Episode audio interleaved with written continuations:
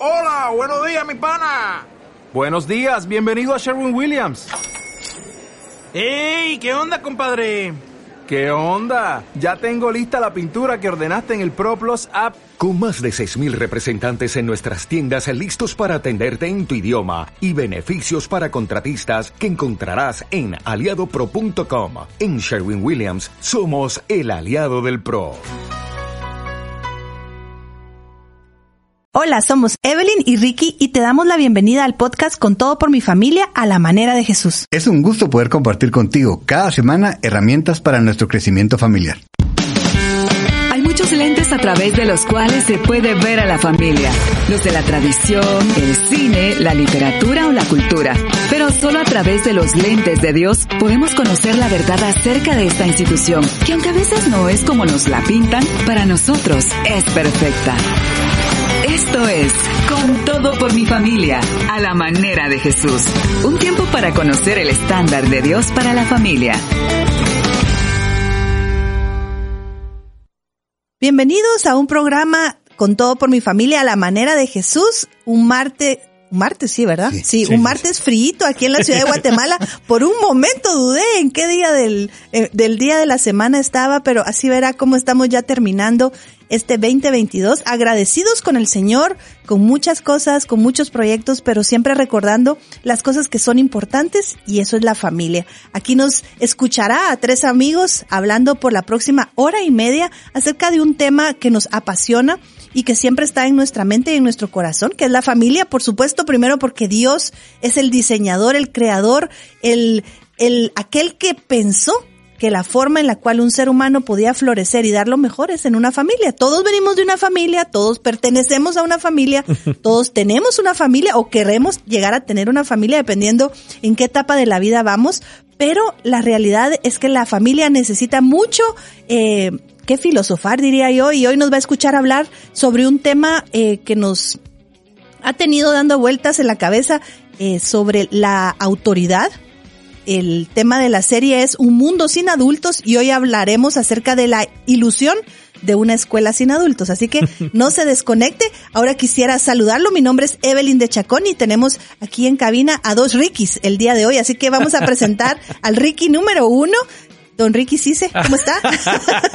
si digo número uno, mi Ricky no va a, re, va a, regañar, va a decir que el uno es Ricky Cise. Igualmente yo iba a decir que Ricky Chacón es el uno, no, pero qué gusto saludarlos amigos, qué gusto poder estar acá con ustedes y poder disfrutar una vez más de, de pensar, de reflexionar a través de la palabra de Dios y acerca de lo que Dios nos dice sobre diversos temas, en específico este que es interesante eh, suena a película, ¿no les parece, verdad? Un mundo sin adultos, suena a película, eh, no sabe si uno, si uno la plantearía como una utopía, una distopía, ¿verdad? Algo o muy malo o muy bueno, pero la verdad es que sí, termina siendo eso y, y bueno, qué gusto saludarlo y poder entonces compartir de este tema tan interesante. Ricky número uno, Ricky Chacón, qué gusto saludarte. ¿Qué tal? Con buenos días.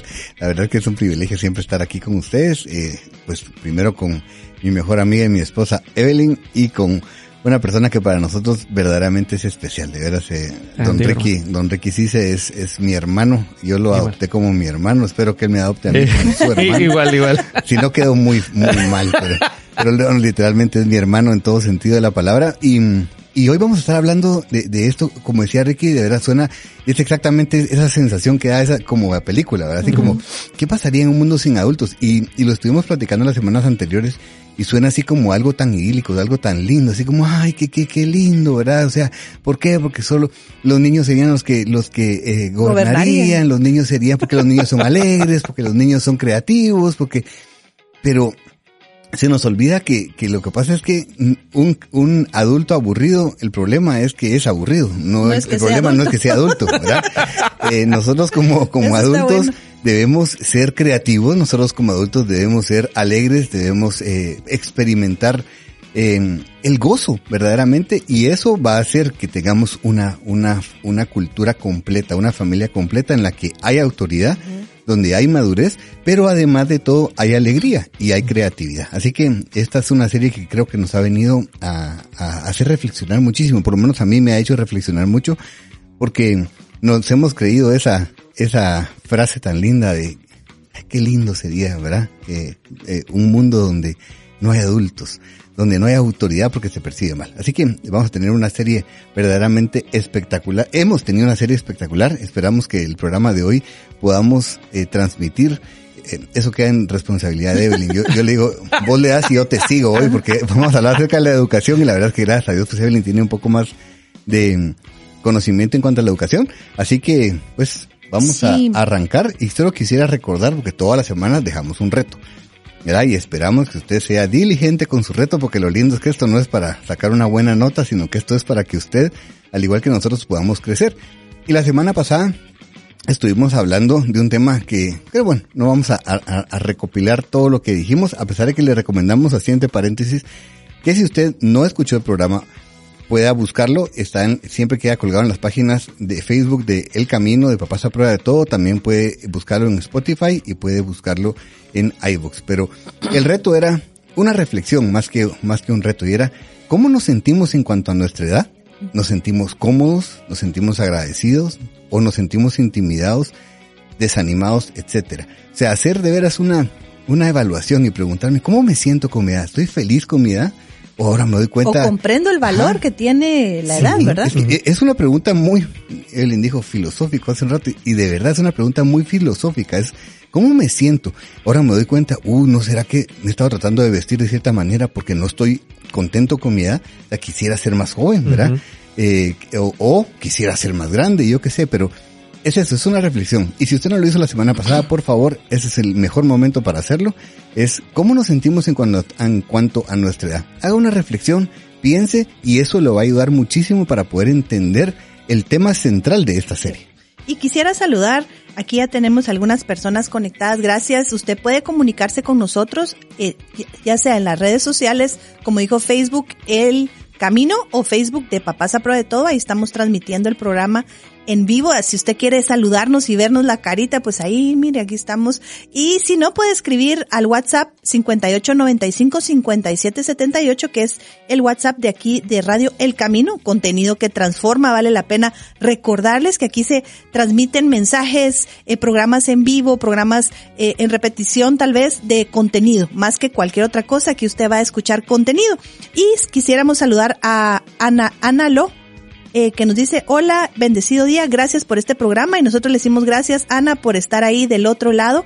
Y también tenemos ya eh, conectados en Facebook de Papás a Prueba de Todo, nos saluda Silvi- Silvita de Castellanos, un abrazo Silvita, Carlos de León desde Shela, por supuesto que siempre está conectado. Y a Loren Dom que nos dice buenos días, qué bendición verlos y escucharlos, así que qué alegre que nos acompañen. Solo quiero decir algo, porque verdaderamente eh, me impresionó. Ustedes tal vez durante esta semana, si están viendo en vivo el, el programa o escuchando en vivo el programa, eh, vieron que muchas personas estuvieron posteando su, su top 5 de, de playlist de Spotify, Sí. ¿verdad? Eh, muchas personas estuvieron eh, eh, poniendo ahí lo que les había salido y recordado, pero me impresionó una persona que, que nos, nos saludó, alguien a quien nosotros queremos muchísimo y respetamos y honramos, eh, un papá ah, de veras a la manera de Jesús, y en su top 5 de, de Spotify está con todo por mi familia. Hombre. O sea, Sí. es Mira impresionante, pero me, o sea, porque Escuchó miren, más de dos mil minutos este año de programas. Él no los oye en vivo,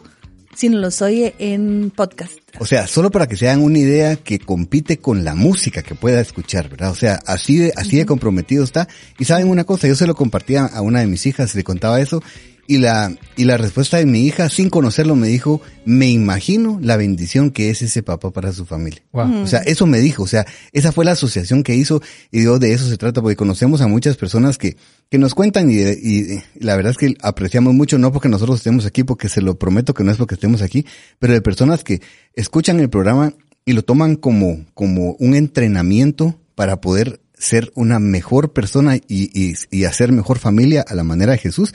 Así que, de veras, bendecimos y honramos a aquellas personas que escuchan el programa porque sabemos que el Señor siempre nos habla, incluso a través de nosotros, ¿verdad? Ese Ricky, no, hombre. No, la verdad es que qué emocionante y, y una buena manera de retarnos también qué tipo de material estamos nosotros consumiendo, ¿verdad? Sí. Ese, ese top 5 puede decir mucho. Eh, el mío son canciones de niños eh, y de adolescentes por completo. Total. Y entonces, ah, sí, recordé, ¿verdad? Ya, ya no, ya no tengo cuenta después. Entre muchas otras cosas. está bueno. Pero sí, lo que queremos es animarlo. eh, realmente tratamos de tocar temas que tienen que ver con el crecimiento de nuestra familia, con las cosas que puede ser que nos estemos enfrentando. A veces son cosas que son muy obvias y a veces son cosas que no nos estamos dando cuenta que están allí, que están sucediendo, que están afectando a nuestra familia y no sabemos cómo resolverlas. Y aunque los que estamos aquí regularmente eh, durante los, los programas semanales no tendremos todas las respuestas, conocemos a quien sí puede tener esas respuestas y él se llama Jesús. Y por eso este programa es con todo por mi familia a la manera de Jesús. Y esta eh, serie se ha tratado sobre el concepto de la autoridad y voy a pedirle a nuestra queridísima Susana que está del otro lado del el vidrio aquí en controles que nos comparta el highlight que conecta toda la serie. Al regresar arrancaremos con el tema de hoy, la ilusión de una escuela sin adultos. ¿Qué tienen en común fenómenos actuales como la adolescencia eterna, los alumnos que saben más que sus maestros o los padres que ya no conciben el esfuerzo por sus hijos como una virtud socialmente reconocida? Vivimos un tiempo en el que los adultos queremos parecer jóvenes y los más chicos no quieren crecer. Un tiempo de cambios tan vertiginosos que hacen que temamos ser obsoletos o inservibles. En un mundo sin adultos se rompe el diseño que Dios dejó preparado para que la maravilla de la autoridad otorgada por nuestro amoroso Padre sea ejercida y manifestada. En esta serie exploraremos cómo ejercer la autoridad que Dios nos da en cada lugar a donde vamos, disfrutando el rol que Él nos ha asignado y la etapa de vida en la que estamos. Bienvenidos. Estamos de vuelta en el programa con todo por mi familia a la manera de Jesús. Nos estamos riendo porque aquí estamos siempre compartiendo. Usted tendría que oír nuestras conversaciones cuando no estamos al aire, pero bueno. O La- no sé si o no que- sé, ¿verdad? Tal vez Pero no. son alegres, o sea, son alegres, no se preocupe, son buenas. Muchísimas gracias por estarnos acompañando y le invitamos a que si usted tiene algún comentario, alguna pregunta, pues ya le contamos cuáles son esos vehículos para eh, escribirnos y con gusto trataremos de responder. Y si no, créanos que vamos a buscar esa respuesta y lo vamos a dirigir a donde usted la puede encontrar porque en Jesús siempre tenemos respuestas. El tema de hoy es la ilusión de una escuela sin adultos y el material que hemos estado usando se llama En un mundo sin adultos y el autor es Mariano Narodowski. Es un material, miren, tal vez no es muy amigable para leer en el sentido de que es una tesis universitaria, entonces es un material muy denso, pero la, la elección la hice yo, mea culpa. Eh, lo que me gustó es el concepto que está detrás de esto y es qué está sucediendo con nuestro, nuestro mundo, nuestra sociedad, nuestras familias, nuestra escuela, nuestra iglesia, con la ausencia de esa figura de autoridad que ha sido creada para proteger, para guiar, para hacer una transmisión de los valores importantes a la siguiente generación, ¿verdad? Porque de alguna manera está el concepto de hoy que es la ilusión de una escuela sin adultos o en sí el de la serie de un mundo sin adultos es qué pasaría si sacamos a esas figuras de autoridad, a esas figuras eh, de experiencia. En la semana pasada usamos una expresión que para Ricky para mí fue novedosa y es eh, expertos sin experiencia. ¿Qué es lo que se está viendo, por ejemplo, en el mundo laboral? O sea, se está, se está sacando a personas de 40, 50 años de experiencia en las, en las eh, empresas y lo sustituyen por dos o tres jovencitos recién graduados con mucha creatividad, con mucha información y conocimiento, pero cero experiencia. Y entonces el efecto que está teniendo en nuestra cultura es el despreciar o desvalorizar al adulto con experiencia, al adulto que ha pasado, se ha tropezado y se ha levantado y ha sobrevivido a muchas cosas y estamos olvidando ese concepto de autoridad que también eh, lo trae la experiencia y las canas, ¿verdad? Entonces, eh, el autor comienza aquí a presentarnos esa ilusión de qué pasaría si no hubiera un adulto que transmitiera educación. Y aquí quisiéramos comenzar hablando un poquito del origen de las escuelas, ¿verdad? Platicábamos con Ricky en el carro y con, y con Ricky antes de arrancar el programa de, antes no era así. O sea, ¿Cómo es el diseño bíblico? Digamos, ¿qué leemos en la Biblia acerca de la educación y la formación de un menor? Exacto, ¿no? Y, y interesante esto porque el, el, menor pues era no solamente educado, ¿verdad? Sino formado por completo en casa. Cuando hablamos de casa, eh, voy, a, voy a traer un concepto, cuál hemos estado pues eh, tal vez reflexionando últimamente. Eh, eh, los tres sé que hemos estado expuestos a ese, a ese concepto y a ese material, pero cuando hablamos de casa era ese lugar seguro donde venían diferentes personas y cuando yo como cabeza de hogar o como encargado de ese hogar, eh, digamos, eh, la, la, la esposa en ese lugar, teníamos a un joven ahí, teníamos a un niño ahí, era nuestro deber vertirnos en él con lo primero que era toda la parte espiritual, pero también con todo lo que iba a hacer después el posible oficio de este, de este niño, de este joven.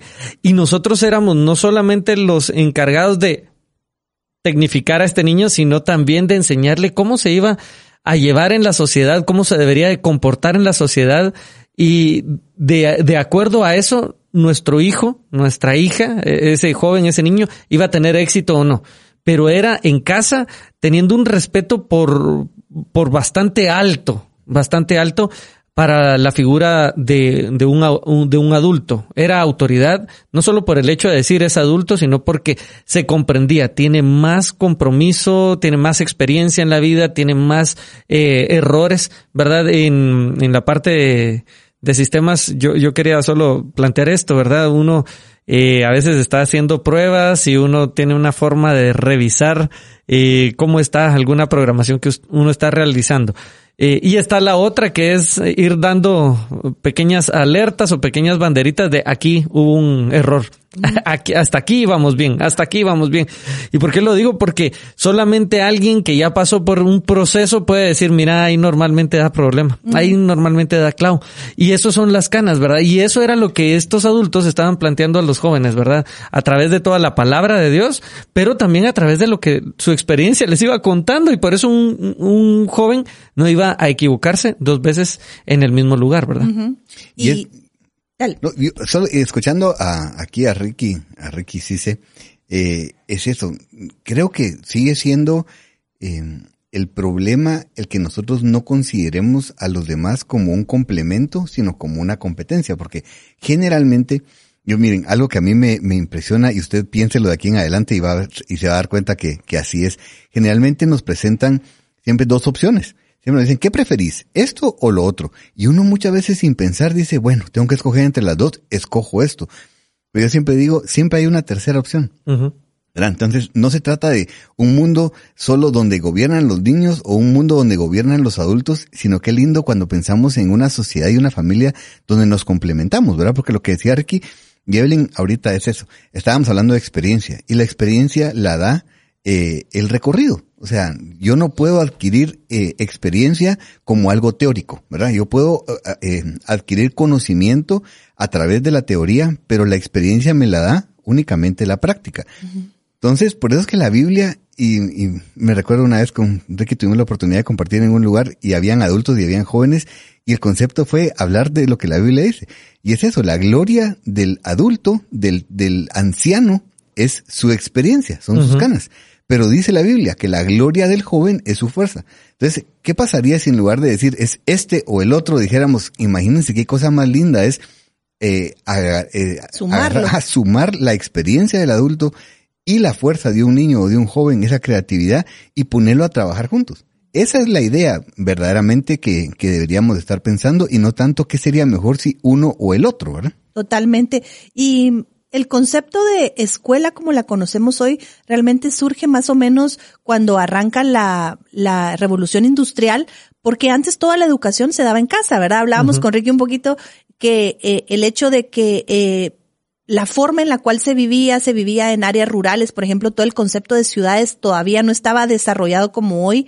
Entonces los padres de familia eran quienes transmitían al principio, hace miles de años, oralmente y luego ya con algún grado de tecnología como fue el libro, como fue eh, algún tipo de eh, lapicero. Si uno estudiara todo eso, cómo ha ido cambiando el, la forma de aprender, ¿verdad? Pero básicamente era un adulto, que regularmente era un padre, una madre, un abuelo, alguien cercano a, esa, a ese niño, a ese jovencito, que no solo le enseñaba información, sino que le daba eh, un modelo, transmitía experiencia porque el niño veía.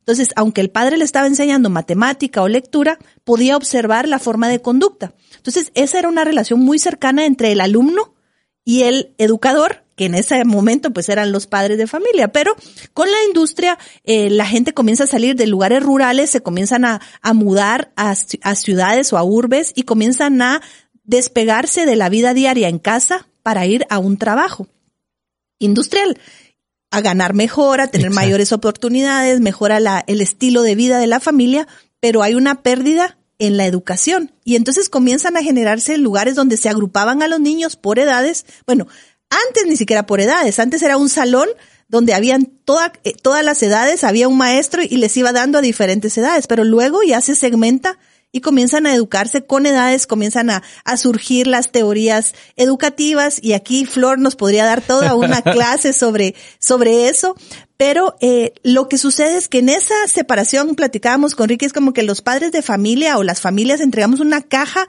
y eduquen a mi hijo, pero en esa transición se quedó perdido algo que fue la formación moral y ética de ese ser humano. Y solamente se va a, los, a las instituciones educativas a formar la mente, sin despreciarlo, porque eso es muy importante. Por completo. Pero estamos dejando una parte de la educación afuera. Entonces, cuando se presenta esta idea de una educación sin adultos, puede ser muy real. De hecho, ya hay eh, formas de educarse a través de una computadora, por ejemplo, ¿verdad?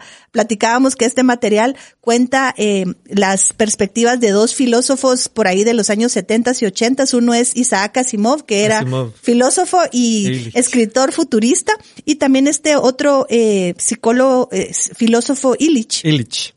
Y ambos hablaban de que en el futuro realmente tenían que cambiar la forma educativa, porque no necesariamente la forma educativa tradicional que conocemos sea la mejor, ¿verdad? Es la que conocemos, es la que funciona, porque pues tenemos que ir a trabajar y tenemos que dejar en algún lugar a nuestros hijos para que aprendan, entonces se vuelve un poco complicado, pero esto es un poquito de, cómo es que llegamos al día de hoy y en, a qué nos estamos enfrentando. Y, y fíjense que, bueno, pensando en eso, cabal, Asimov y Illich eh, presentan dos, eh, como les decía, o utopías, ¿verdad? O distopías, o sea, de, wow, wow, se fue por, por otra rama y va, va a terminar bastante mal esto.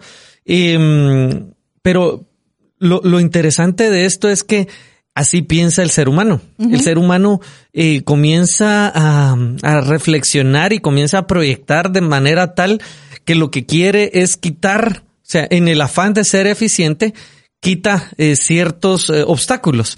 Sin embargo, son los obstáculos los que producen resistencia y por ende producen cierta expansión o crecimiento. Eh, el obstáculo de tener una autoridad, lo quisiera plantear, el obstáculo de tener una autoridad no es vencer a la autoridad, sino es ser retado por la misma. Y cuando no tenemos a una, entonces es como tener...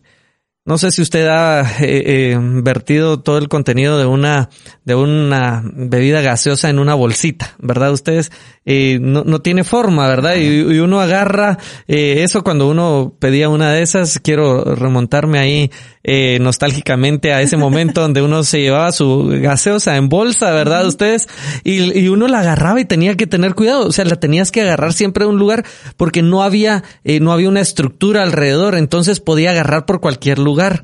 Eh, para eso están los recipientes. La, autoridad no es que uniforma, pero la autoridad sí termina dando un rumbo y produce una estructura de manera tal que lo que está adentro sea protegido. Entonces, para eso sirven las autoridades, para eso sirve eh, eh, esta forma de, de, mm, de establecer una, una formación, lo voy a decir así.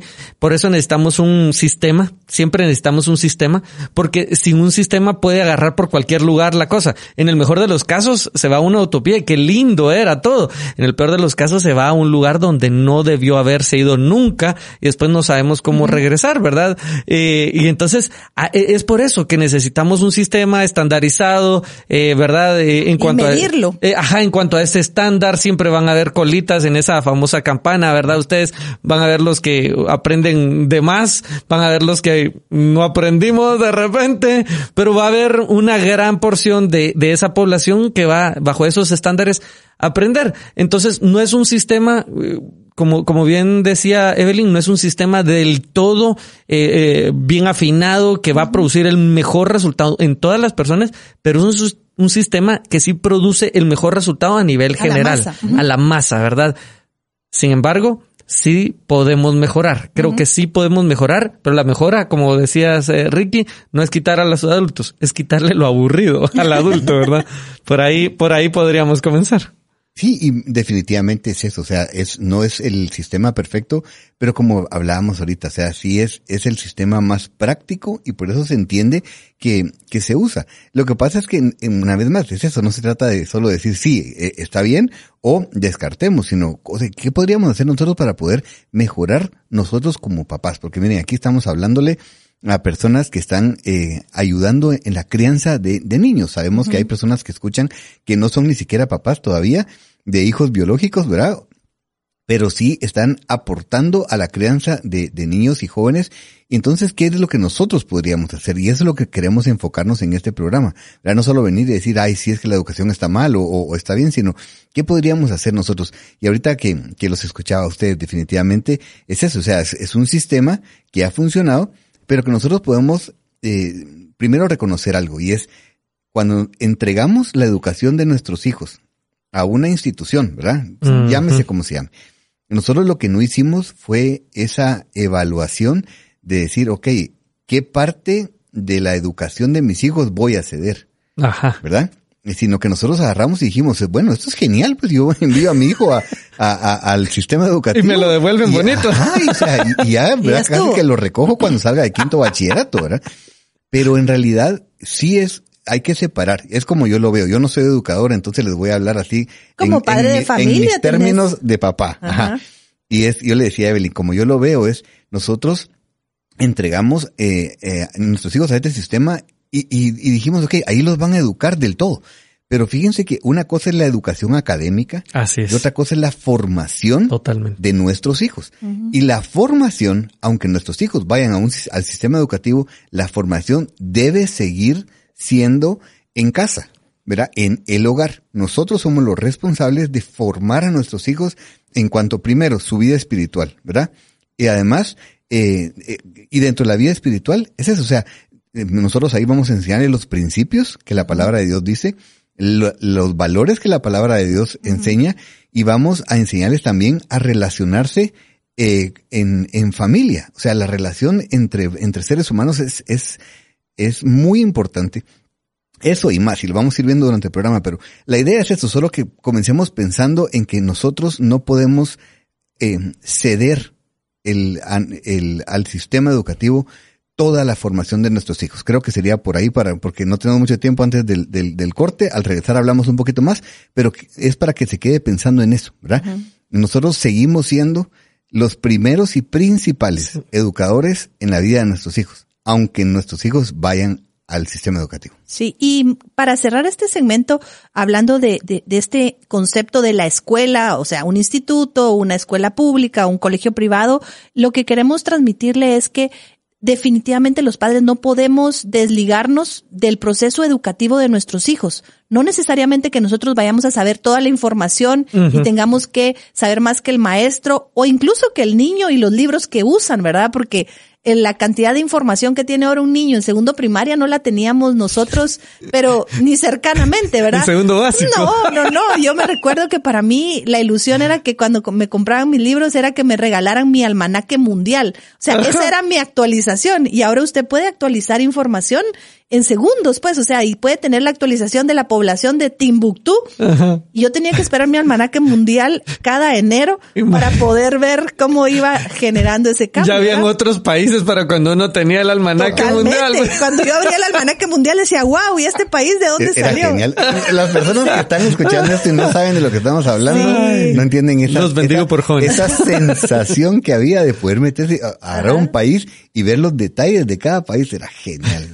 Pero lo que sí queremos decirle y cerrar esto que es muy importante es cuando elegimos ese lugar donde vamos a llevar a nuestro pequeño o a nuestro joven a ser educado académicamente, tenemos que también reconocer la autoridad que ese lugar tiene para dirigir la educación de nuestros Correcto. hijos, porque hay mucho daño en que nosotros dejemos a nuestro hijo ahí, pero le quitemos toda la autoridad a las personas que están guiando y formando a nuestros hijos. ¿Qué podemos hacer nosotros? Elegir a dónde los llevamos, pero no podemos elegir el que no respeten la autoridad en ese lugar, porque al final el mayor daño lo lleva el joven y el niño. Eh, arrancamos hablando un poquito del origen de las escuelas, o sea, cuál es este concepto de la formación y cómo eh, fue pasada de el, seno del hogar a un lugar eh, alejado del lugar y cómo eso ha ido cambiando en, en este material que leímos. Se menciona el concepto de cómo ha sido criticada la educación convencional, ¿verdad? De una escuela, un aula, segmentados por edades, eh, eh, por estos filósofos como fue Illich y luego este escritor, filósofo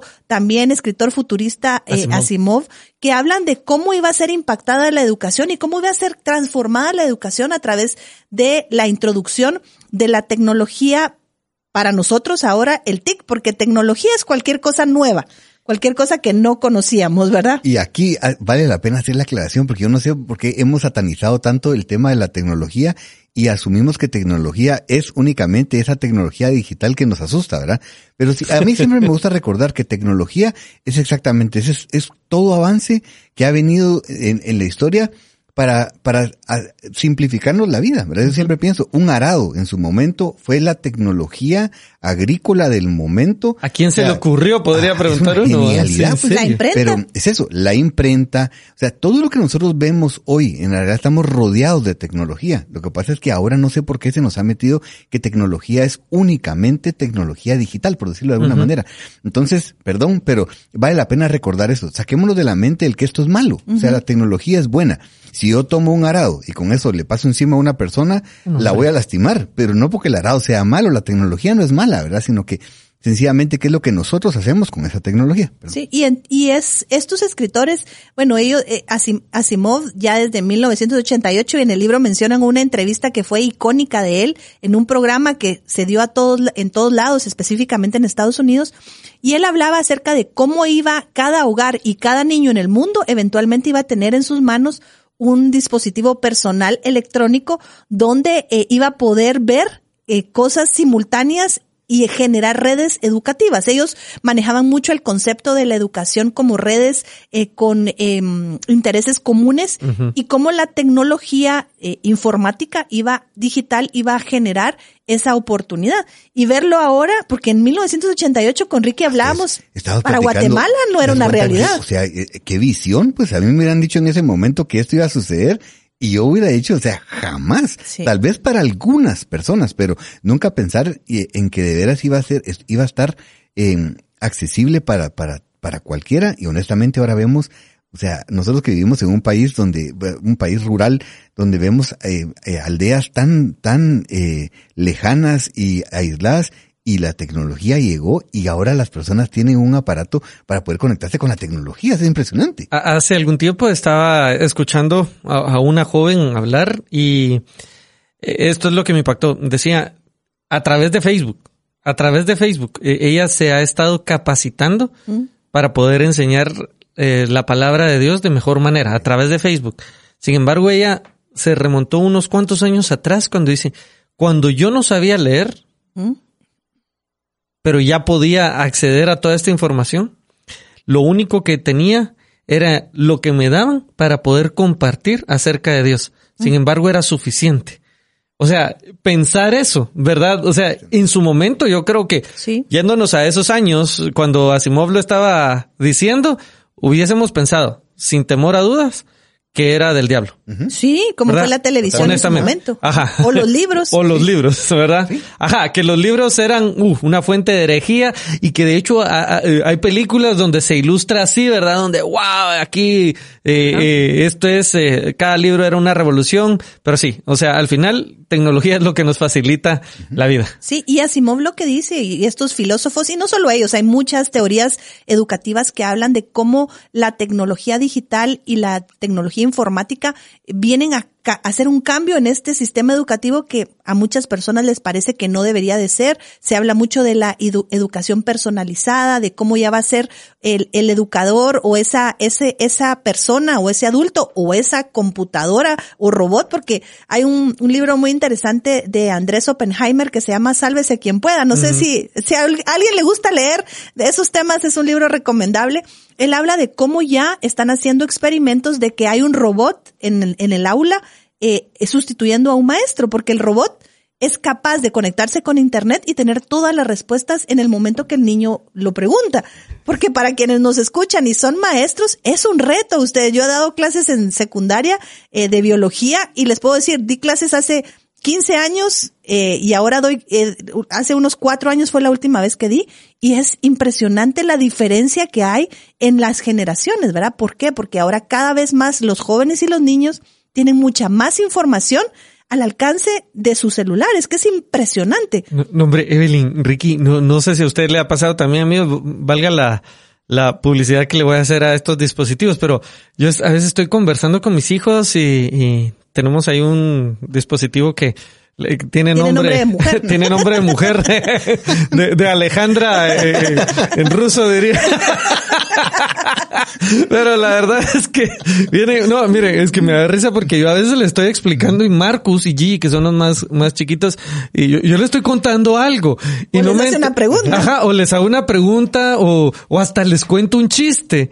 Y, y rápido, Alexa, eh, ¿me podrías contar? Y le, le preguntan, o Alexa, ¿qué es lo que significa, Significa. tal, tal? En el momento. Y, y, y es interesante porque le digo, espérense a que termine de contarles, les digo, y lo, y lo comprueban. Y, y, y eso va a este tema, ¿verdad ustedes? Porque pensamos que la, que suplir de información es lo mismo a formar, lo cual no es así, ¿verdad? Porque tienen de vuelta, eh, tal vez ya nos ha escuchado decir esto, tienen toda la información, no tienen quien la interprete, no tienen quien les dé criterio y mucho menos quien les dé un ejemplo. Eh, así les digo, va, eh, pedirle a Alexa que te, que te venga a ayudar y que te enseñe cómo. Ajá, que te enseñe cómo se aplica eh, la física en un martillo dándole a un clavo. Cuando te lastimes, vas a entender la Cabal. experiencia que yo tengo y Alexa no tiene. No, es que es, es impresionante y ahorita lo que Ricky decía, para nosotros, yo así le digo a Evelyn, hasta pena me da porque lo repito tanto que creerán que me pagan por hacerlo, pero es que en serio somos, estamos viendo eh, estas nuevas generaciones que son las primeras generaciones que no necesitan de los adultos para poder obtener información. Correcto. O sea, pero sí siguen necesitando de nosotros para que los ayudemos a interpretarla. Y eso, o sea, se lo, lo repito lo que dijo Ricky porque de veras creo que es súper importante que nosotros entendamos. Nosotros es eso, no podemos ceder eh, esa información, sea, esa, ese uno a uno que nosotros debemos tener con nuestros hijos solo porque ahora ya tienen la información. Nosotros podemos venir, o sea, debemos venir y ayudar a nuestros hijos y, y tomar esa información. O sea, una vez más, no es pelear contra la información, es tomar esa información platicar con ellos y es eso. Y entonces filtrar lo que la información dice e interpretarla para ellos. Esa es la, esa es la forma correcta. A mí me impresiona porque, no sé si te pasa, Ricky, ahorita que te escuchaba, eso que sos mucho más joven que yo, pero yo todavía pienso, y eso que ya uso la tecnología, pero si digamos yo, si pienso en buscar algo, eh, agarro el- el- el dispositivo y comienzo a escribir y me da una risa. O sea, mi hija Irene, yo le digo, mi amor, ¿qué partidos son los que hay hoy? Y es así, solo, solo se, eh, o sea, solo se voltea y le pregunta a otra mujer, a otra mujercita. Señorita ¿verdad? estadounidense. Ajá, y le dice, ¿cuáles son los partidos de hoy? De, de-?" y, y- y dice absolutamente todo. Pero fíjense que de una manera muy sencilla, pero es eso, ella obtuvo información Pero nos ponemos a platicar a veces de fútbol y es eso, o sea, y yo le puedo hablar a ella de quiénes son esos países futbolísticamente hablando, ¿verdad? O sea, porque a mí me gusta el fútbol, o sea, contarle qué jugadores están ahí y, y, conversamos. Entonces, no se trata solo de información, se trata que nosotros podamos entender que de veras nuestra, nuestra función como papás sigue siendo la más relevante en la vida de nuestros hijos. No hay sustituto para los papás ustedes. Los digo de corazón. Sí. O para los sea, adultos alrededor de ajá, un niño y un joven. Exactamente. No, y miren ustedes, eh, es que escuchando, lo, que- lo que estamos hablando es, eh, sí, todas estas eh, damas o caballeros, porque también hay voz eh, masculina, ¿verdad? Por ahí que, que dan información. sí, se se puede. puede elegir. La que le dirige en el tráfico. Sí, esa le, le, le pongo yo voz eh, masculina. Ya le dije a Florecita que el simple hecho que no puede ser que otra mujer me diga las direcciones y no es ella. Y también se equivoca. Te amo. Pero ya me fui, ¿verdad? Pero eh, miren, impresionante porque eh, vamos a todas estas eh, teorías de, de educación, vamos al hecho de que siempre está, eh, yo, yo lo voy a decir así, con malicia se quiere quitar la figura de autoridad, ¿verdad? Sí. Eh, de, de, de estas, eh, de la educación, se quiere quitar la figura de autoridad en cualquier otro lugar y se quiere sustituir por simplemente información. De hecho, datos, porque a la hora de darlo son datos, la información es ya la interpretación que se da. Y, y mm, impresionante porque, eh, y yo se los digo, miren, les puede dar ejemplos, pero yo les voy a enseñar para qué les sirve la mate, ¿verdad? O sea, porque siempre es, ah, pero es que para qué sirve mate, ¿verdad? Ustedes, a mí que me apasionan los números, yo les digo, miren, para esto sirve.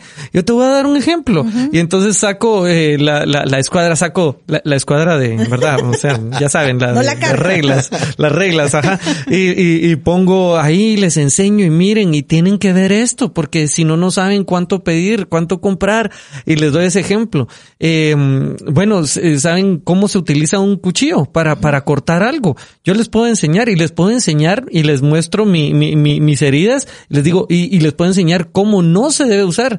Y les puedo decir algo que esas señoritas eh, extranjeras no les van a contar, que es cómo se siente el haberse lastimado por utilizar mal algo.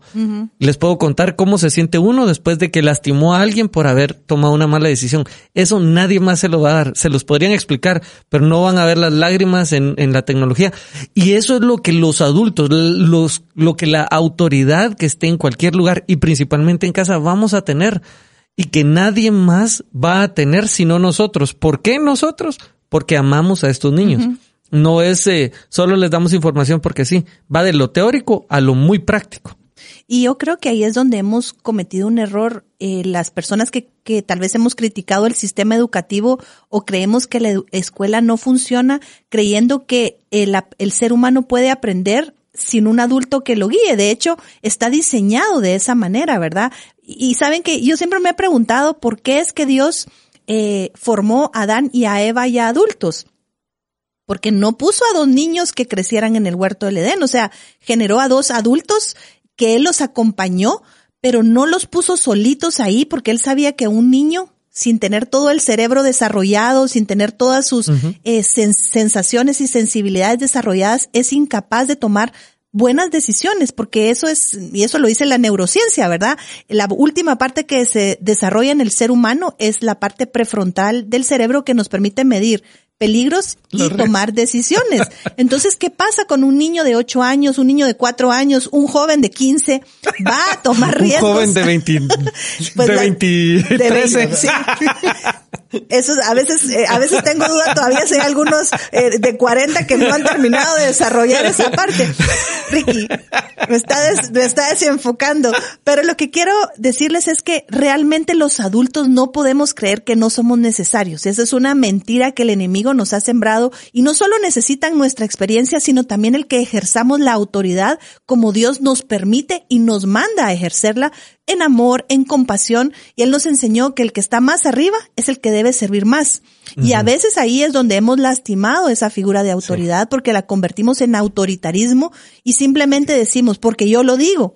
Pero no es esa la razón, es porque yo te lo digo porque yo ya sé que sucedió, porque te amo, porque quiero verte bien. Entonces, todos aquellos adultos que nos están escuchando, que, que estamos en, en posiciones de autoridad, porque todos tenemos autoridad genuinamente, tenemos una Existe un desequilibrio entre nuestra capacidad como adultos y el pequeño, pero ese desequilibrio de autoridad y de fuerza y de conocimiento y de experiencia no es para lastimar al menor, sino es para ayudarlo a hacer esa transición a la etapa adulta que es maravillosa y que es la que más tiempo vamos a pasar como seres humanos.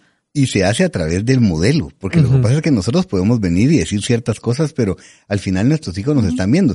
Y no sé por qué, pero ahorita estaba recordando una historia y, eh, se, nos contó en otro contexto, en una prédica, nunca se me va a olvidar esa prédica, fue hace ya muchos años, y le estoy hablando de hace, yo creo que por lo menos 10 años, y el, el pastor Ricky Marroquín estaba compartiendo eh, en la iglesia y contó una historia, y a, y a, mí me impresionó, la fui a buscar después y se la voy a resumir así, eh, o sea, a, a, a lo grueso, ¿verdad? O sea, y fíjense que en Sudáfrica había un parque en el que querían introducir eh, elefantes. Entonces tomaron de otro ambiente donde habían más elefantes, había una, una eh, población de elefantes mayor. Entonces agarraron elefantes y llevaron elefantes a este nuevo parque. Entonces agarraron y la lógica de, de, de los, eh, de los del parque fue, ok, llevemos animales jóvenes para que tengan una buena expectativa de vida dentro del parque y todo lo demás, y llevaron solo elefantes jóvenes y los introdujeron en ese parque.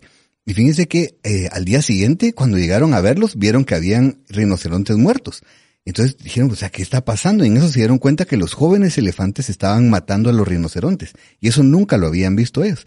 Entonces comenzaron a pensar, bueno, pero ¿qué hicimos? ¿Será que escogimos malos elefantes? O sea, estos elefantes venían, venían dañados. o sea, dañados y, y comenzaron a ver.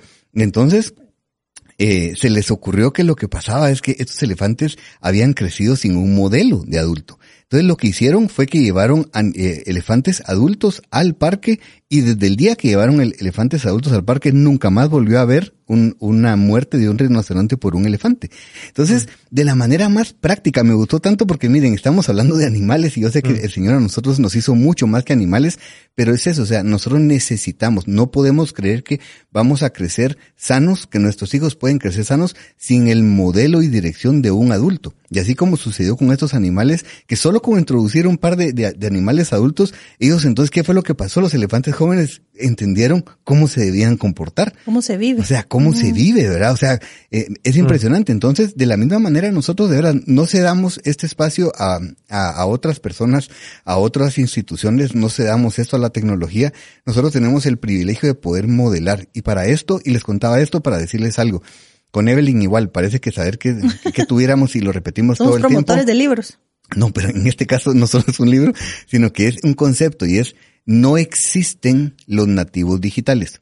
Yo sé que usted lo ha escuchado por todos lados, nosotros mismos pues leemos material y en el material está que nuestros hijos ahora son nativos digitales, pero no es cierto. No son nativos digitales y le vamos a explicar por qué. Y es que nuestros hijos no saben cómo manejar la tecnología sin madurez. Uh -huh. Lo que ellos pueden hacer es, es manejar ciertas aplicaciones, poder aprender intuitivamente cómo manejar dispositivos digitales. Eso no significa que ellos tengan la madurez para saber qué hacer, cómo interpretar esa, esa tecnología, ¿verdad? Entonces, eh, yo siempre uso un, un, tal vez un ejemplo que es muy, muy rudimentario, pero se lo voy a decir así. Es como que se dijera que yo, eh, en, cuando nací, sabía manejar, porque nací en una época donde ya existían los carros, ¿verdad? Lo mismo es creer que un hijo en este momento nace sabiendo cómo manejar la tecnología, solo porque estamos dentro de la, dentro de la era tecnológica. Entonces, nuestros hijos, cuando los miramos, porque yo estoy seguro que usted le ha pasado, lo ha visto, lo ha experimentado, y uno dice, ay, es que ve cómo nacen, ¿verdad? Ya al año, ya, ya con el dedito ya buscan la aplicación.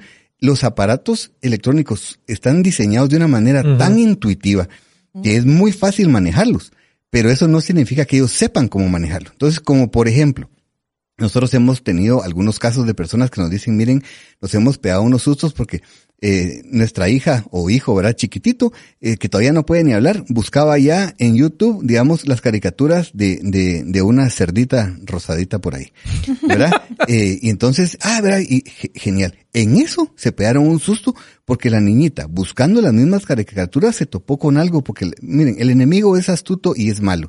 Entonces, comenzaron a hacer caricaturas, incluso eran pornográficas, con, con la misma, ¿verdad? Con la misma figura, muñequito. se miraban los mismos muñequitos y entonces venía la, la, niñita y apachaba ahí y se le abría ese tipo de, de, de, contenido. Entonces, a eso vamos. O sea, ella podía abrir la aplicación, pero no sabía cómo manejar, no tiene uh -huh. la madurez para poder discernir entre una caricatura y otra. Entonces, tengamos mucho cuidado porque nosotros ahora le cedemos el espacio a la tecnología e incluso Espero que usted no sea de esas personas, ¿verdad? Que cuando uno no sabe qué hacer con el chiquito, ¿qué es lo que hace? le da el teléfono, ¿verdad? O le da la, la, eh, la tablet, o le da cualquier cosa para que se entretenga. Seamos cuidadosos y seamos nosotros siempre los responsables porque tenemos el privilegio de guiarlos dentro de esta era digital. Así que una vez más, perdón si le desinflo el globito, pero nuestros hijos no son nativos digitales. Sí, no, no porque sepan usar algunas aplicaciones, saben la mejor forma de hacerlo. Y aquí eh, otra vez es una invitación a los padres, a los adultos que estamos eh, escuchando o que estamos eh, guiando a otros más jóvenes que nosotros es, no se trata de tener toda la información, se trata de utilizar la experiencia, la sabiduría que hemos adquirido con el tiempo y saber esos dolores y esos tropiezos, porque tal vez no fue con un dispositivo móvil que tuvimos el primer contacto con pornografía, por ejemplo, que es un tema muy común, pero tal vez sí la tuvimos con otro tipo de tecnología en su momento, como fue una revista o fue un videocassette, porque también eso fue en su momento tecnología novedosa. Entonces tenemos que explicarles qué hacer, cómo reaccionar, a dónde ir, eh, cuáles son los peligros y los riesgos de estar expuestos a eso. Hay una persona que aquí nos pregunta, ¿cómo podemos tener ese control de la tecnología con nuestros hijos sin pelear con ellos? Mi hijo es un adolescente de 12 años. Yo creo aquí voy a dar mi opinión primero y el consejo que yo le daría a esta mamá, eh, pero básicamente es uno, eh, poder generar una relación, porque ahí es donde a veces se rompe ese proceso educativo y formativo, porque asumimos que la educación únicamente la va a dar la escuela o el colegio y olvidamos que la primera, los primeros y los principales educadores de nuestros hijos y de, de hecho de cualquier joven a nuestro alrededor somos los adultos, que estamos con ellos, que tenemos un concepto claro de qué deseamos para ellos, es generar una relación lo suficientemente sólida que sostenga ese eh, establecimiento de límites por el bien del más joven. Porque otra vez, como no son nativos digitales, porque nacieron con la tecnología en la mano, pero no quiere decir que sepan cómo usarla y los peligros que hay, ¿verdad? Eh, en alguno de los programas anteriores hemos hablado de eso. Uno antes le decía, no hables con extraños, no te subas al vehículo de un extraño. Y ahora, ¿qué pasa? Usamos aplicaciones donde un extraño nos recoge, ¿verdad? Entonces, ¿cómo manejar esto? El, eh, yo creo que no se trata de controlar la tecnología, yo creo que se trata de acompañarlos educándonos nosotros primero, educándolos a ellos de los riesgos que hay y los beneficios, y luego poner límites claros para el uso de la tecnología, primero para nosotros y luego para los hijos en casa o los jóvenes con quienes estamos trabajando. Eh, a, la, a, estas alturas de la vida yo sigo eh, mostrándoles a mis hijos que uno no camina cerca de las orillas porque se puede caer. Y entre más alto, más respeto y más margen debe existir entre la orilla y ellos. Sí. Eh, para caminar sigo mostrándoles que el fuego es sumamente hermoso, ¿verdad? Sirve de gran manera, pero mal utilizado se quema. La, tanto así también la corriente eléctrica, así pues tantas cosas, el agua, qué sé yo. Eh, igualmente es la tecnología. No somos nativos digitales desde el punto de vista en que desde un chiquito hasta un adulto, cuando nos enojamos, tenemos ganas de tirar el celular, ¿verdad? Ustedes, eh, eso no es entender la tecnología. No. Eh, dirían por ahí, eh, no, bueno, fue enseñado, pero ustedes no sé si se recuerdan que cuando fallaba alguna computadora personal en, eh, en el momento en que comenzamos a tener ese, uno tendía a pegarle, igualmente tiende a pegarle al control remoto si no funciona. eh, tiende, no sé, a ver feo a la tele. Yo me pego hasta en la cabeza cuando no estoy pensando bien, fíjate. o sea, ahí realmente se conecta el circuito. el hecho es que no sabemos manejar toda la tecnología como tal, eh, así como no sabemos diferenciar entre el bien y el mal. ¿Verdad? Ustedes, el, el tenerlo dentro de nosotros y el haber adquirido el humano todo ese bien y mal a la disposición nunca eh, fue porque lo sabíamos manejar. Siempre necesitamos a Dios. Y, la, y el gran beneficio de tener un adulto es que podemos enseñarles el temor y el amor a Dios. Y lo estamos hablando tal vez eh, hacia lo, a lo grande, ¿verdad? A grosso modo, pero si usted es eh, temeroso de Dios, usted es el que le puede enseñar a los jóvenes a tener cuidado de sus motivos. Al joven a que no importa si, si suena lógico hacer trampa, ¿verdad? Ustedes, eh, no es lo correcto, porque eso ya lo aprendimos, no porque nacimos así, ya vimos el dolor, ya vimos, ya experimentamos y ya sabemos en Dios que eso no es lo, lo, lo correcto. E, ese tipo de cosas nosotros les podemos ayudar a entender la tecnología, la actual y la que viene, la actual y la que eh, aún estamos por satanizar en muchas ocasiones, ¿verdad? Ustedes, eh, a veces yo recuerdo el momento en que los códigos de barra eran el número, eh, o sea, ¿verdad? El sello del diablo, el número de la bestia y ahí va a ser así. Después eh, he visto la evolución tecnológica y ahora hay otras cosas que van a ser. Em, esto no quiere decir que, que, que entonces eh, está bien todo lo que la tecnología propone. Lo que, lo que sí quiere decir es que va a desarrollarse, va a seguir avanzando todo esto y usted tiene que aprender a interpretarla a la luz de la palabra, a la luz de Dios y entonces mostrarla a los que vienen para que ellos sí tengan una mejor vida, ¿verdad? Porque se lastimen menos. Y sí, y para complementar eh, a esta persona que nos escribía, yo le recomendaría muchísimo, hay un, eh, hay un principio que nosotros compartimos siempre en paternidad que aprendimos y nos ha servido mucho y es reglas sin relación dan como resultado rebelión, ¿verdad? O sea, la rebeldía. Entonces, cuando nosotros queremos establecer reglas en nuestro hogar, tenemos que asegurarnos que la relación que estamos teniendo nosotros con nuestros hijos sea cada vez más fuerte. Un hijo va a recibir mucho mejor las reglas cuando hay una buena relación entre papás e hijos. Entonces, mi, mi, recomendación sería primero solo, es eso, eh, usted medite, ¿verdad? En cómo está su relación con sus hijos. Y dependiendo de eso, usted va a tener que ajustar su relación, no las reglas, ¿verdad? Muchas veces las reglas eh, se deben imponer, o sea, esas reglas no vamos a, no son negociables. Entonces, ¿qué es lo que sí podemos modificar nosotros? La cantidad de relación que tengamos. Entonces, usted trabaje en su relación y lo otro viene después, y es, esté siempre dispuesto a hacer usted lo que le está pidiendo a su hijo que haga, ¿verdad? Que nosotros muchas veces como papás queremos que nuestros les exigimos a nuestros hijos cierto comportamiento que nosotros mismos no estamos dispuestos a cumplir. Con eh, aquella bendita frase, sí, pero es que yo soy el papá, sí, pero es que yo soy la mamá, sí, pero es que yo soy adulto, sí, pero es que yo me pago el teléfono, sí, o sea, mire, usted solo sencillamente piense, si es algo que usted le está exigiendo y es un principio, usted debe estar dispuesto a practicarlo antes que sus hijos. Y eso es impresionante, cómo se recibe mejor las reglas cuando nuestros hijos se dan cuenta que nosotros estamos dispuestos a cumplirlas. Entonces, eh, es, es algo más práctico de lo que tal vez imaginaría, pero que le va a funcionar. Porque nosotros, eh, es impresionante, somos los primeros en violar ciertos de los principios que nosotros queremos que nuestros hijos cumplan. Entonces, eh, creo que eso le, le, podría ayudar muchísimo. No, la verdad es que, eh, miren ustedes, cuando, cuando hablamos acerca de, de estar ahí, ¿verdad? Y um, muchas veces no vamos a estar físicamente, pero debemos de estar en, en, el corazón, debemos estar en la mente, debemos estar en lo espiritual y no porque vamos a estar de una manera mística ahí, sino que vamos a estar presentes en cada una de las enseñanzas. Pero Ricky lo decía anteriormente, también en cada uno de los momentos mm. en que sí estuvimos anteriormente. Y entonces ese momento, cuando nosotros no estemos físicamente, ellos van a tener a dónde irse, sí. ¿verdad? Y, y, y, es lo que esta teoría habla eh, de, bueno, en el momento en que tengo autoridad, aprovechar a construir mi influencia para que luego, al momento en que tenga menos autoridad, mi influencia yo, yo mismo la haya hecho crecer, ¿verdad? Si no, no creció es por eh, razón mía, ¿verdad? Porque no la hice. Pero, pero estar ahí ustedes, eh, enseñarles. Mire, aprovechen, no, sea, sea divertido en cómo enseña uh -huh. para que, para que aprovechen más los momentos. ¿eh? Y, pero, pero vea cada momento como un momento de diversión y de, educación enseñanza. divertida, ¿verdad? Una enseñanza divertida, una formación divertida. Póngales ejemplos. Esté usted ahí, cáigase usted también, ¿verdad? O sea, eh, Eso lo hago re bien. Así. es, podríamos tener sí, un segmento sí, sí. solo de eso. Sobre mis caídas. Pregúntele a mis hijos. me han contado, Evelyn, me han contado.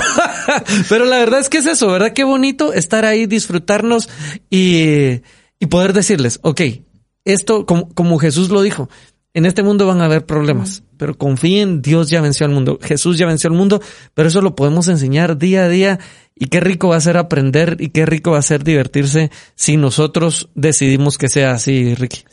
Eh, así es, y, y, y, yo estoy seguro que habrá alguien ahorita tal vez escuchando y dice, sí, pero a mí ya se me pasó el tiempo. O sea, tal vez mis hijos ya están mayores y yo nunca lo hice, ¿verdad? Pero quiero decirle algo, y lo repetimos todo el tiempo porque verdaderamente lo creo de corazón, si no, no lo diría. Y es, nunca es tarde para comenzar a hacer lo correcto. Y sabe que es lo lindo, el Señor es un Dios redentor. Y a mí me gusta porque esa redención yo la entiendo como, a veces uno dice, no, es que ya en, en mi lógica ya no cabe porque ya no hay tiempo. Y Dios cuando usted le entrega, ¿verdad? Cuando usted se somete a su autoridad y usted desea eh, cumplir con su voluntad, mire, Dios interviene y redime el tiempo a veces, redime muchas, eh, hasta experiencias. Entonces, por favor, nunca crea que es demasiado tarde. Y lo otro es que nosotros creemos y siempre eh, lo compartimos, eh, hay un poder transformador al, al, reconocer que hemos cometido errores y pecados y pedimos perdón. Mm. Entonces, le voy a decir algo, cuando nosotros no hemos ejercido esa autoridad sobre nuestros hijos, nosotros hemos fallado. Es extraño porque ahorita la cultura le diría que, ay, no, es que no hay que... un papá cool. Ajá, no, no, no.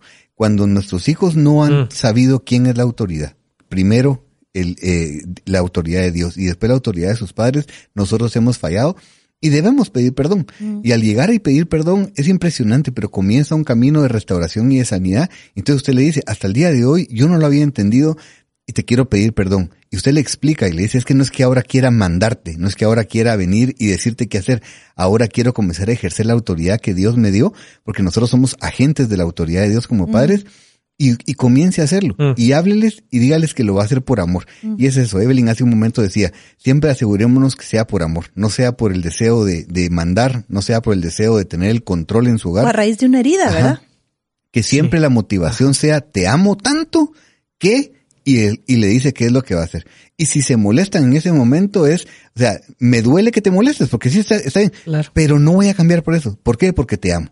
Entonces, uh -huh. es impresionante que eh, la meta, una de las metas creo en, en, en la crianza de nuestros hijos es que al final nuestros hijos cuando, cuando lleguen a su adultez y tal vez cuando se vayan de casa puedan decir, sí, o sea, me cayó mu mal muchas cosas, no entendí muchas cosas, mm. no estuve de acuerdo con muchas cosas, pero yo sabía que mis papás lo hacían porque me amaban. Si sus hijos se van con ese, con ese eh, entendimiento, usted hizo las cosas correctas. Entonces, por favor, no se desanime, todo lo contrario. O sea, yo siempre, siempre digo, de verdad, porque ese es un proverbio ¿verdad? que se usa para plantar árboles, pero el mejor momento para plantar un árbol, ¿cuándo es? Hace 20 años. Y el segundo mejor momento, hoy.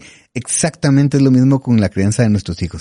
El mejor momento hubiera sido en el momento claro. de la concepción, ustedes.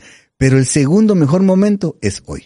Sí, no, y fíjate, Ricky, que a raíz de lo que decías, yo, por la misericordia del Señor, no lo voy a poner de ejemplo, eh, eh, lo pongo como testimonio. Yo mm, ahora pues eh, tengo 41 años agradecidísimo con Dios por esto y el privilegio de tener a, mis papás, pero en específico por, por ser la figura masculina de aprenderle tanto a mi papá y quiero decirles eh, con respecto a pasar, conforme, perdón, conforme ha pasado el tiempo, eh, menos me dice, pero más peso tienen sus palabras que dicen. Y así impresionante ustedes. A veces solo tiene que tomarse un momentito y me dice dos, tres cosas que me cambian. Uh -huh. Y tuve el privilegio de, de poder decirles, tal vez eh, por diferentes razones, no aprovechamos todo nuestro tiempo de vida, pero llevo unos buenos 15 años uh -huh. disfrutando tanto mi relación como también ponerme a, a sujeción de él. Uh -huh. Eh, aun cuando yo ya salí de casa, aun cuando yo soy cabeza de un hogar, eh, el poderlo honrar en muchas cosas. Seguimos estando en desacuerdo en muchas otras, pero, pero ahí está. Y, entonces tengo, eh, tengo autoridad, les digo a mis hijos, porque yo estoy bajo autoridad. Primero al Padre Celestial y yo, yo intencionalmente entendí y después lo, lo tuve que hacer y lo hago día a día. Me pongo abajo y hay tanta riqueza en aprenderle algo a Él ¿verdad ustedes? Que, que, que, digo yo, bueno, no, tiene beneficio estar debajo de autoridad por muchas razones.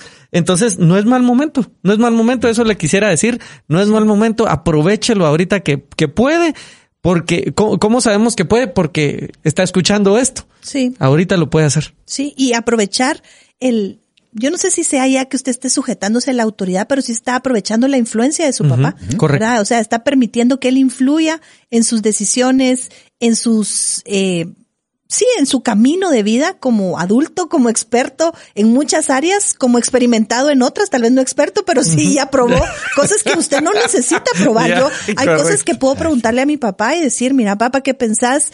Eh, No, mira, mija, eso creo que a mí me pa-". y generalmente los papás van a decir, mira, a mí me pasó tal y tal cosa. Sí. Entonces uno dice, ah, ok, entonces tal vez no es tan buena la idea que estaba teniendo, ¿verdad? Porque la experiencia genuinamente trae un gran, un gran em, valor a las relaciones y lo que queremos decirle es, no desprecie su edad, no desprecie la experiencia buena y mala que ha tenido, porque a veces nos topamos con papás que piensan que no tienen nada que decirle a sus hijos porque cometieron muchos errores en la juventud, tal vez tuvieron una juventud llena de pecado, llena de malas decisiones, pero no como, no como eh, excusa para que el hijo lo haga, sino como razón por la cual decirle, hijo, ese no es el camino. Yo cometí este error y me di cuenta que pasó esto y no quiero que te suceda a ti. Y no que se descalifique por los errores que cometió en el pasado. Ricky dijo algo importante, es pidamos perdón. Pidamos perdón a nuestro Padre Celestial, pongámonos a cuentas con Él y que esa mala experiencia que tuvimos, esa decisión de pecar que tomamos o que por ignorancia hicimos nos sirva como una, como gasolina para ayudar a nuestros hijos a respetar y a, y a aceptar la autoridad de la manera correcta, porque nosotros la estamos ejerciendo de la manera correcta. Quisiéramos usar los últimos minutos para hablar de un tema que el autor pone en este material que me pareció interesante que él asociara con una escuela sin adultos o una educación sin adultos, que es el tema del acoso escolar o más conocido como bullying, ¿verdad? El, el subtítulo que pone es Todos los caminos llegan al bullying. Quisiera leerles un par de estadísticas que él pone en el libro y eh, hablar, dar una pequeña introducción y luego hablar de cuál es el efecto de la ausencia de la autoridad ejercida de la manera correcta y el efecto que tienen las relaciones entre eh, personas de misma edad. Porque eso al final es el bullying, ¿verdad? Es cómo se están relacionando esos jóvenes, un poco con lo que decía Ricky, de esos elefantes en la reserva donde no tuvieron un adulto que les enseñaba. Él dice que cuando buscó en Google la palabra bullying, salieron un total de 71.300 resultados. Imagínense, ¿es mucho? Es un poco difícil encontrar una referencia comparativa, dice el autor, pero un cotejo simple señala que son bastantes resultados para una palabra relativamente nueva. Hablábamos de que el bullying de alguna manera siempre ha existido, siempre ha habido fregones en las, en las aulas o en los eh, ambientes escolares y siempre han habido bulleados, ¿verdad? Eso es, es una realidad. Sin embargo, los niveles y el grado de acoso escolar que vemos ahora medido son no conocidos como antes, ¿verdad? Y el, y la profundidad y el, el efecto que está teniendo tampoco lo conocíamos. Dice que también, eh, em, vamos a ver un poco, dice, es necesario partir del reconocimiento de que bullying para los medios de comunicación se ha vuelto una palabra muy utilizada. Dice, diferentes páginas del Internet dedicadas al tema explican que el bullying se trata de dar cuenta de situaciones identificadas como abuso, acoso o intimidación que se producen en el ámbito escolar, en especial, aunque no exclusivamente, entre los mismos estudiantes. Algunos serán objetos de acoso, quienes serán de- de- degradados reiteradamente veces por sus colegas o acosadores, o también pueden ser llamados bullying, bullies. Entonces, eh, él habla toda esta parte del material acerca de esto. Ahora, ¿qué es lo importante de reconocer? Él hace una asociación entre la ausencia de ese ejercicio de la autoridad adulta de la manera apropiada, ese establecimiento de límites y el reconocimiento del más joven hacia la autoridad con la, el efecto tan marcado que ha tenido el acoso escolar, la intimidación escolar, como la querramos llamar, popularmente conocida como bullying, y el joven, ¿verdad? Entonces, hablemos un poquito de esto. ¿Qué efecto tiene? Digamos, si nosotros estuvimos del otro lado, si nosotros fuimos los acosados, ¿a dónde corríamos para pedir ayuda? A la autoridad. Ahora, si usted estaba del otro lado, le huía a la autoridad. Sí, mire, y, y definitivamente creo que primero hay que hacer una aclaración. Evelyn lo dijo ahí, o sea, no todo, no toda, eh, no sé cómo se puede decir, pero coloquialmente, no toda molestadera, ¿verdad? Es necesariamente un bullying.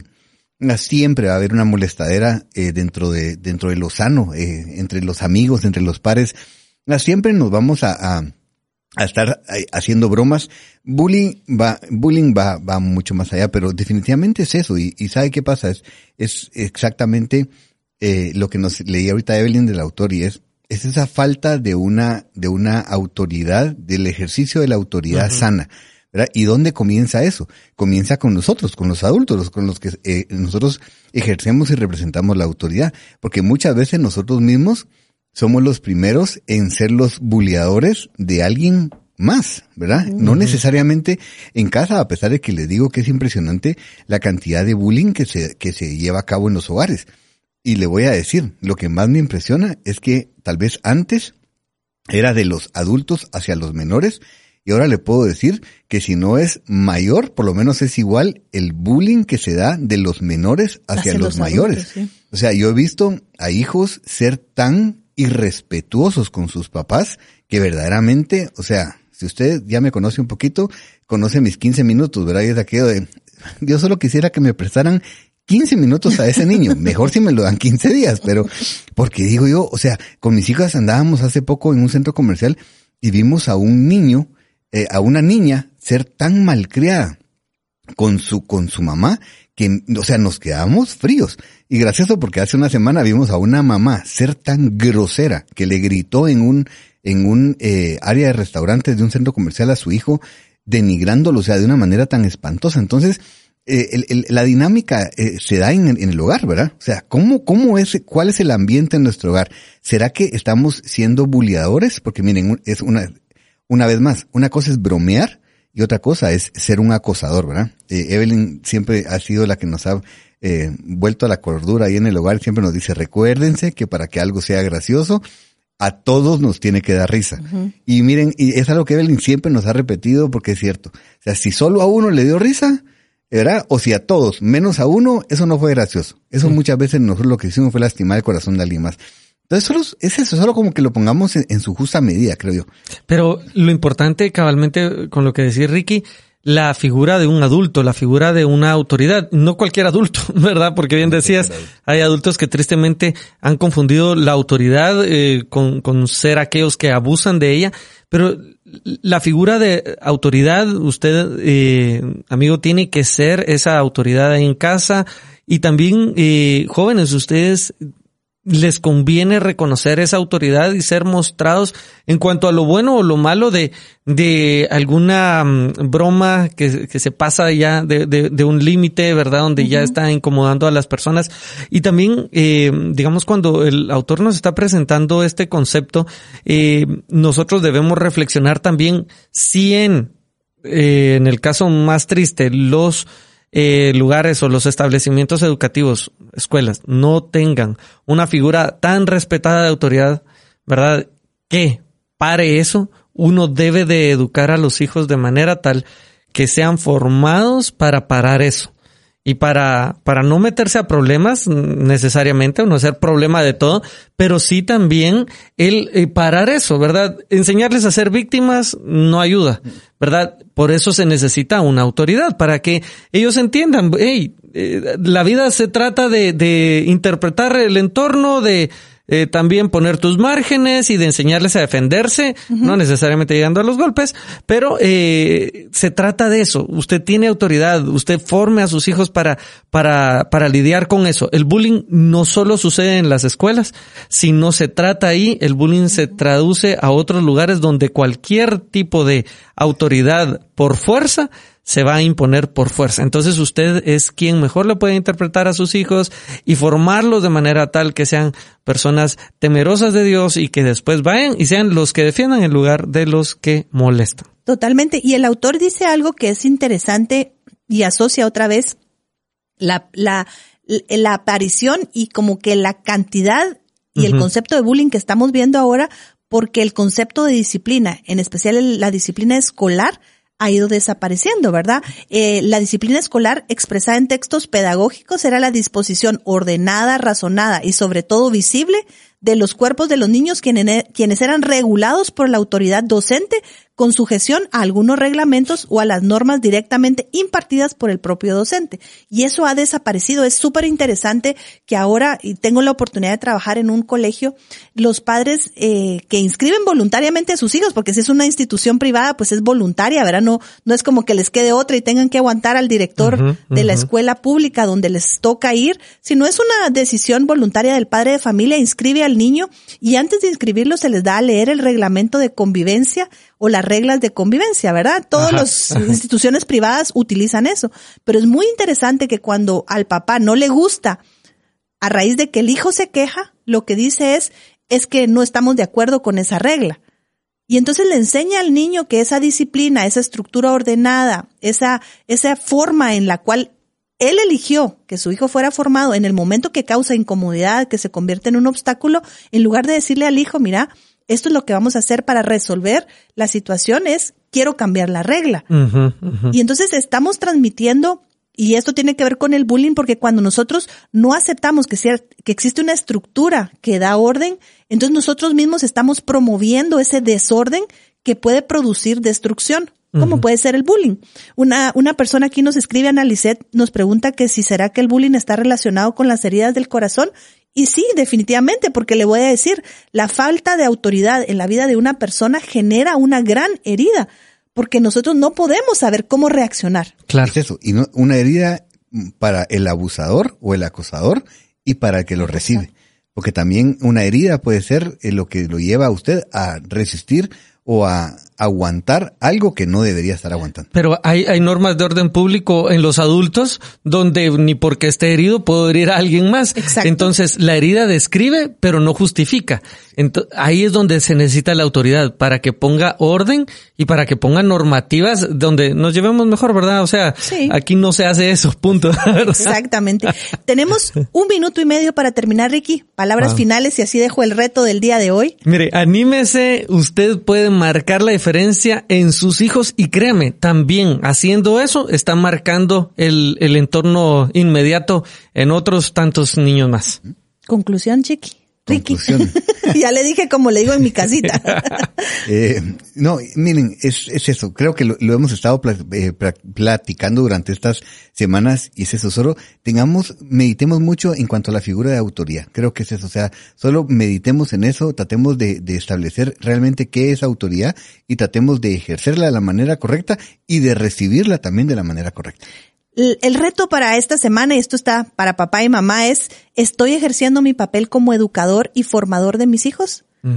Pensémoslo, porque puede ser que hayamos delegado esa oportunidad que nosotros tenemos en terceros y sabe que nunca va a ser lo mismo. La autoridad y la influencia que los padres tenemos sobre nuestros hijos es un regalo de Dios y es una oportunidad de dejar un gran legado. Así que creo que este programa nos va a ayudar a meditar un poquito acerca de que tal vez las instituciones educativas y la educación en sí sigue necesitando de nosotros los adultos. Así que ánimo, nos despedimos como todas las semanas diciéndole, con todo por mi familia, a, la manera de Jesús. Esperamos que el contenido de nuestra edición de hoy haya traído una perspectiva fresca del valor que tiene la familia para Dios. Esto fue Con todo por mi familia a la manera de Jesús. Porque nuestra familia no es la ideal, pero es perfecta. Hasta la próxima.